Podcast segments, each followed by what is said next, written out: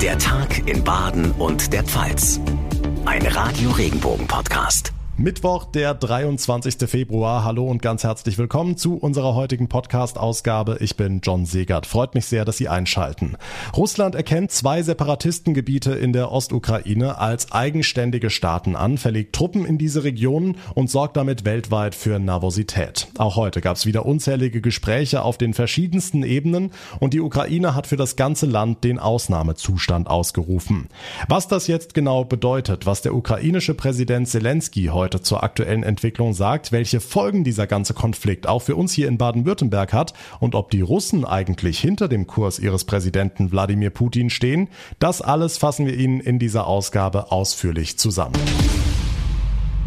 Wie weit werden die russischen Truppen vorrücken? Will Putin die ganze Ukraine? Im Moment sehen wir viele, viele ratlose Gesichter bei der EU, bei der NATO. Niemand weiß so richtig, wie es weitergeht, außer dass Sanktionen beschlossen worden sind. Aber die scheinen Putin wenig zu beeindrucken. Weil der Konflikt mit Russland immer weiter eskaliert, hat der Sicherheitsrat in der Ukraine jetzt angekündigt, für das ganze Land den Ausnahmezustand auszurufen, und zwar für die kommenden 30 Tage. Für uns in Moskau ist unsere Reporterin Hanna Wagner. Hanna, was genau passiert denn, wenn bald der Ausnahmezustand in der Ukraine gilt? Welche Maßnahmen nun genau in Kraft treten sollen, ist noch nicht ganz klar, weil die einzelnen Regionen da einen gewissen Spielraum haben. Möglichst aber zum Beispiel, dass Ausgangssperren verhängt werden oder dass Menschen und auch Fahrzeuge von nun an häufiger und ohne konkreten Anlass kontrolliert werden können. Außerdem ist es verboten, in einigen Grenzregionen der Ukraine jetzt Fotos von Grenzschutzobjekten zu machen. Auf jeden Fall geht es bei all dem darum, für den Ernstfall, also einen groß angelegten russischen Angriff, handlungsfähiger zu sein und dann schnell reagieren und auch kontrollieren zu können. Heute Nachmittag ist der ukrainische Präsident Zelensky vor die Presse getreten. Welche Möglichkeiten sieht er, den Konflikt noch zu lösen? Ja, Zelensky hat ja immer wieder Unterstützung von den westlichen Verbündeten gefordert, auch eine Aufnahme in die NATO immer wieder zum Ziel erklärt. Das scheint momentan zumindest in weiter Ferne zu sein und so eine richtige Lösungsstrategie scheint er gerade nicht zu haben. Stattdessen betont Zelensky natürlich ganz klar, dass er die Anerkennung der Separatistengebiete durch Russland verurteilt und ist außerdem viel damit beschäftigt, aufkommende Panik im Land klein zu halten. Er versichert zum Beispiel immer wieder, die Ukraine werde sich nicht provozieren lassen, werde sich nicht zu einer Offensive hinreißen lassen und trotz der schwierigen Lage gäbe es keinen Grund für schlaflose Nächte. Hm, ich habe es eingangs erwähnt, Hanna, du bist ja in Moskau. Wie denken denn die Menschen in Russland über den Konflikt mit der Ukraine? Steht die Bevölkerung hinter dem Kurs ihres Präsidenten? Also großes Gesprächsthema ist der Konflikt hier in Russland natürlich auf jeden Fall auch. Es gibt durchaus auch kritische Stimmen, aber schon auch viele Menschen, die Putins Vorgehen gar nicht so falsch finden. Die Ukraine habe die Separatistengebiete ohnehin schon vor langer Zeit aufgegeben, heißt es dann. Den Menschen dort würde es mit Russlands Unterstützung besser gehen. An dieser Stelle muss man aber auch ganz klar sehen, dass die Stimmung hier im Land natürlich auch beeinflusst ist davon, dass zum Beispiel das Staatsfernsehen ausschließlich die Aggression von ukrainischen Regierungstruppen zeigt und die der Separatisten komplett komplett ausblendet. Ja, das macht es den Menschen in Russland natürlich schwer, sich eine objektive Meinung zu bilden. Dankeschön, Hanna Wagner, für die Infos. Gucken wir auf die andere Seite der Grenze in die Ostukraine. Da ist unser Reporter Roman Schell. Roman, wie ist die Lage heute bei dir? Die Lage ist nach wie vor explosiv. Die letzte Nacht hier an der ostukrainischen Front war wieder extrem laut. Die Menschen konnten kaum schlafen und waren in großer Gefahr. Man hört entlang der ganzen Kontaktlinie Schüsse und Explosionen, aber äh, die Front bewegt sich noch nicht. Beide Seiten feuern aufeinander, aber die Frontlinie bleibt noch stabil. Heißt also, es geht eben doch nicht nur um die beiden Regionen, sondern um mehr? Die ukrainische Armee hat natürlich ganz große Angst davor, dass die russische Armee hier einrückt und dass die Frontlinie sich weiter Richtung Kiew bewegt. Das ist natürlich die große Angst hier. Äh, und man, versucht, äh, Sicherheitsvorkehrungen zu treffen und das irgendwie zu verhindern. Aber jedem in der Ukraine ist klar, wenn die Russen kommen, dann, dann, dann kann die ukrainische Armee der russischen Armee eigentlich kaum was entgegenzusetzen. Ja, die ist besser vorbereitet als im Jahr 2014, aber richtig gewappnet ist sie trotzdem nicht. Was sagen die Anwohner in den Städten und Dörfern an der Frontlinie auf ukrainischer Seite? Wie geht es denen? Die Menschen hier in der Ostukraine, an der ostukrainischen Front, haben natürlich ganz, ganz große Angst. Äh, die Lage hat sich beruhigt hier in den letzten drei, vier Jahren. Klar, ab und zu mal gab es äh, Gefechte, aber sowas haben sie schon ganz lange nicht mehr erlebt. Äh, die Leute hausen wieder in ihren Kellern, wie im Jahr 2014, und stehen unter Schock. Sie haben ganz große Angst davor, dass die Front sich bewegt äh, Richtung Kiew und, und dass ihre Häuser zerstört werden. Deswegen werden in diesen Tagen vor allem Kinder von der Frontlinie weggebracht. Das machen die Menschen aus eigener Kraft. Roman Schell war das mit einer Einschätzung direkt aus der Ostukraine. Vielen Dank und alles Gute. Ist der Russland-Ukraine-Konflikt noch friedlich zu lösen? Baden-Badens Oberbürgermeisterin Margret Mergen hat an alle Beteiligten zumindest mal einen besonderen Vorschlag. Sie bietet ihre Stadt als Ort für ein Dialogtreffen an. Schließlich legten in Baden-Baden schon anno 1962 der französische Staatspräsident Charles de Gaulle und der deutsche Bundeskanzler Konrad Adenauer den Grundstein für die deutsch-französische Freundschaft. Die OB meint, der Geist eines Ortes spiele für erfolgreiche Verhandlungen eine große Rolle. Das sagen die Baden-Badener zu der Idee. Ich finde die Idee nicht schlecht. Generell ist die Idee nicht verkehrt, wenn man schaut, dass man natürlich die Leute zusammenführt. Ob es was bringt, ist eine andere Frage. Die Idee finde ich super, aber ich stelle mir vor, dass das nicht möglich ist, das umzusetzen. Ich finde es einmal eine gute Idee. Allein nur über Gespräche kann man vielleicht diesen Irrsinn noch stoppen. Nur wenn man redet, hat man das Glück, dass man gut miteinander auskommt. Krieg ist für jeden schlecht. Die Frage ist, was bedeutet der Russland-Ukraine-Konflikt für Baden-Württemberg? Welche Auswirkungen wird er haben? Radio Regenbogen Baden-Württemberg-Reporterin Barbara Schlegel, wie eng sind denn die Beziehungen zur Ukraine, zu Russland?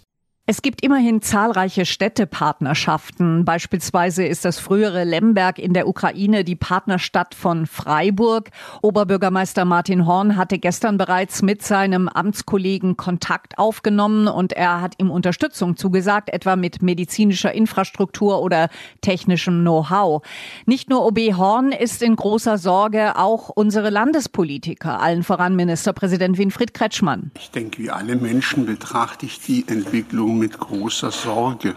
Und wie wahrscheinlich alle Menschen hoffe ich, dass es doch noch gelingt, eine Lösung zu finden, die den Krieg verhindert. wir haben gehört, nach einer friedlichen Lösung sieht es im Moment leider nicht aus. Wie bewertet die Wirtschaft die Lage, insbesondere wenn es jetzt zu Sanktionen gegen Russland kommen wird? Natürlich gibt es zahlreiche Wirtschaftsbeziehungen zu Russland. Allerdings halten sich die Exporte aus Baden-Württemberg im Rahmen. Der Anteil lag im vergangenen Jahr gerade mal bei 1,7 Prozent. Und bei den Importen spielt Russland eine noch geringere Rolle. Aber das gilt natürlich nicht für die Energielieferungen, wie etwa Erdgas. Hier ist die Sorge bei den Unternehmen im Land groß, dass jetzt die Energiepreise noch weiter steigen werden. Auch was die Rohstofflieferungen angeht von etwa Aluminium, Titan oder Zink. Hier befürchtet der Präsident des baden-württembergischen Industrie- und Handelskammertags Wolfgang Kränke negative Folgen auf die Lieferketten. Hm, Stichwort Erdgas, Gazprom. Der russische Erdgaslieferant ist Sponsor nicht nur von Fußballclubs wie Schalke 04, sondern auch vom Europapark. Das könnte jetzt auch schwierig werden, ne? Ja, es gibt eine Achterbahn Blue Fire, lange Jahre powered by Gazprom, zuletzt powered by Nord Stream 2. Es gibt sogar einen Nord Stream 2 Dome, dort kann man filmisch abtauchen in die Unterwasserwelt der Ostsee, sozusagen auf den Spuren der Pipeline. Nachdem dieses Projekt jetzt gestoppt worden ist, wird sich der Europapark auch Gedanken machen müssen, wie es hier weitergeht. Der Russland-Ukraine-Konflikt wird große und kleine Auswirkungen haben, auch bei uns im Land. Danke für die Infos, Barbara Schlegel. Und damit zu weiteren wichtigen Themen für Baden und die Pfalz, zusammengefasst von unseren Regionalreportern. Nachrichten für die Region Karlsruhe, die Ortenau und den Nordschwarzwald. Ich bin Sascha Baumann. Ein Luxushotel im neuen Schloss in Baden-Baden wird immer unwahrscheinlicher. Seit 20 Jahren plant eine kuwaitische Investorin den Umbau, doch es gibt kaum Resultate. Der Gemeinderat hat deshalb die Pläne gestoppt. Oberbürgermeisterin Margret Mergen sieht darin aber auch eine Chance. Das gibt uns Gelegenheit, auch der Eigentümerin nochmal ernsthaft ins Gespräch zu kommen. Sie hat auch gerade vor vier Wochen uns nochmal aktualisierte Pläne präsentiert. Die waren gut, die waren überzeugend, aber sie bekommt die Finanzierung nicht hin. Denn so ein altes Gemäuer ist eine erhebliche Investition, vermutlich dreistellige Millionenbeträge und damit ist noch nicht der laufende Betrieb abgedeckt. Nachrichten für den Breisgau, den Südschwarzwald und das Dreiländereck. Ich bin Tanja Burger. Wer kümmert sich um die Kinder und den Haushalt? Eine Ausstellung in der Freiburger Agentur für Arbeit zeigt ab heute, dass diese Aufgaben immer noch ungleich verteilt sind. Heike Gutmann, Gleichstellungsbeauftragte im Kreis Breisgau Hochschwarzwald. Man geht nach Hause, man geht noch am Einkaufen vorbei, daheim geht man dann zum Staubsaugen, im Keller vielleicht die Waschmaschine anstellen. Das sind alles Dinge, die funktionieren automatisch. Was uns wichtig ist durch die Ausstellung, ist diese Sorgearbeit, zum Beispiel auch mit der Überlegung, ja, kann ich heute Abend irgendwo hingehen? Ach nee, ich muss ja noch eins, zwei, drei, vier, fünf erledigen. Das sind Dinge, wo einfach auch mal sichtbar gemacht werden sollen. Die Ausstellung geht bis zum 11. März. Nachrichten für die Region Karlsruhe, die Ortenau und den Nordschwarzwald. Ich bin Francesco Romano. Endlich wieder feiern. Das denken sich mittwochs zwar die wenigsten, aber dank der neuen Landesverordnung in Baden-Württemberg dürfen theoretisch ab heute wieder Clubs und Tanzbars öffnen. Valon Imieri, Mitbesitzer vom Chaplin in Mannheim. Die Hygienemaßnahmen, die wir schon vorbereitet hatten, auch schon letztes Jahr, die haben wir da, die setzen wir jetzt um. Die Verordnung wissen wir jetzt aktuell noch nicht. Da müssen wir jetzt mal schauen, wie weit die Maskenpflicht noch greift und auch der Abstand. Aber dann soll es schon morgen losgehen. Donnerstag, Freitag, Samstag wird's im Chaplin wieder laut, die übliche Schlange vom Club und aus dem Innern wummert der Bass. Ein einigermaßen normales Wochenende. Meist acht Stunden im Job, dann zu Hause erstmal die Füße hochlegen. So oder so ähnlich verstehen immer noch viele Männer ihr Rollenbild in einer Ehe. Um Kinder oder Tiere kümmert sich ja meist die Partnerin. Das ist natürlich eine total veraltete Sicht auf die Ehe oder Partnerschaft, aber sie lässt sich in Deutschland leider immer noch an vielen Beispielen zeigen. Der Termin beim Kinderarzt, der Geburtstag der Oma oder der abgelaufene Ausweis. Diese Aufgaben bleiben eben meist an den Frauen oder einem Partner hängen. Wie sie besser verteilt werden können, zeigt ab heute eine Ausstellung in der Freiburger Agentur für Arbeit.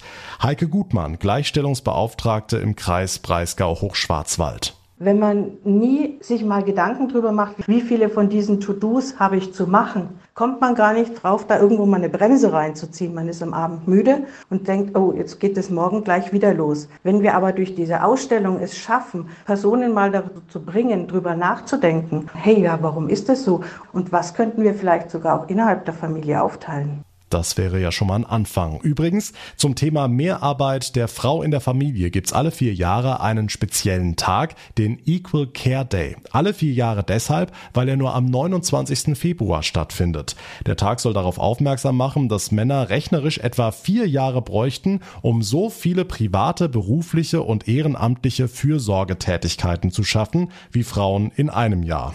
Autsch, das sitzt. Jährlich gibt's aber noch einen weiteren Tag, an dem das Missverhältnis zwischen Frauen und Männern deutlich gemacht wird. Am 10. März ist in diesem Jahr Equal Pay Day. Bis dahin haben Frauen quasi umsonst gearbeitet, wenn man ihr durchschnittliches Jahresgehalt mit dem der Männer vergleicht. Der Equal Pay Day verschiebt sich jedes Jahr nach hinten oder nach vorne, je nachdem, wie groß das Missverhältnis aktuell ist. Immerhin, jetzt ist die Lohnlücke erstmals unter 20 Prozent gesunken. Deshalb liegt der Tag diesmal etwas früher. Mit dem Thema beschäftigt sich auch die Freiburger Kontaktstelle Frau und Beruf. Deren Leiterin Regina Gensler gibt ein Beispiel, woran man den Missstand im Beruf erkennen kann. Der Tierarzt war noch bis in die 1970er Jahre ein von Männern dominierter anerkannter Beruf. Heute sind 88 Prozent der angestellten Tierärzte und Tierärztinnen Frauen. Und damit einhergegangen ist ein total schlechter Verdienst. Also heute verdienen viele angestellte Tierärztinnen gerade mal an der Mindestlohngrenze oder in den ersten Berufsjahren im Durchschnitt vielleicht 30.000 Euro. Damit Frauen endlich mehr verdienen, was sie verdienen sollten, lädt die Freiburger Kontaktstelle Frauenberuf am 10. März, dem Equal Pay Day, zu einem Online-Workshop ein. Hier sollen die Teilnehmerinnen lernen, wie sie zum Beispiel im Job bessere Honorare rausholen können. Morgen ist Altweiberdonnerstag und damit beginnen die närrischen Tage, auch wenn vielen von uns im Moment nicht so zum Lachen zumute ist. Eines steht fest, in schwierigen Zeiten wurde oft mehr gelacht als sonst, denn Humor ist gut für unsere Gesundheit und zwar nicht nur für die Psyche, sondern für den ganzen Körper. Achtung, eine halbe Stunde Lachen ist so gesund wie 20 Kilometer Joggen. Das ist wissenschaftlich nachgewiesen, sagt Professor Christian Friedrich Fahl. Er ist Herzchirurg, war Direktor der Herzklinik der Mainzer Unimedizin und ist selbst begeisterter Fassnachter. Herr Professor Fahl, was passiert denn in unserem Körper, wenn wir so richtig herzhaft lachen? Es passiert richtig was in Ihrem Körper und wenn Sie mal längere Zeit lang gelacht haben auf einer Fastnachtsitzung, dann kann es passieren, dass Sie am Morgen mit demselben Muskelkater aufwachen, den der Jogger hatte, der eine größere Distanz gelaufen hat. Im Gesicht bewegen wir 17 Muskeln. Das ist aber nun keine große Arbeit. Im Körper sind es 300 Muskeln, die wir beim Lachen aktivieren. Das ist schon ein Prozess, der uns ganz schön auch in Gang bringt. Also Joggen und Lachen sind ganz ähnlich? Wir kriegen zur Belohnung, genauso wie der Jogger, das gleiche Glückshormon ausgeschüttet, das der Jogger auch ausgeschüttet bekommt. Wir kriegen die gleiche Stimulierung des Immunsystems. Ist ja nachgewiesen, dass die Killerzellen, die dazu da sind, auch Infekte zu beherrschen, dass die bei längerem Lachen sich deutlich vermehren, sodass wir gegen Virusinfekte und anderes besser gewappnet sind. Also das Lachen tut dasselbe mit uns, was der Jogger auch leistet. Hm, die Forschung hat festgestellt, dass Lachen auch den Blutdruck senken kann und Schmerzen reduziert. Wie lebenswichtig, vielleicht sogar überlebenswichtig ist Lachen?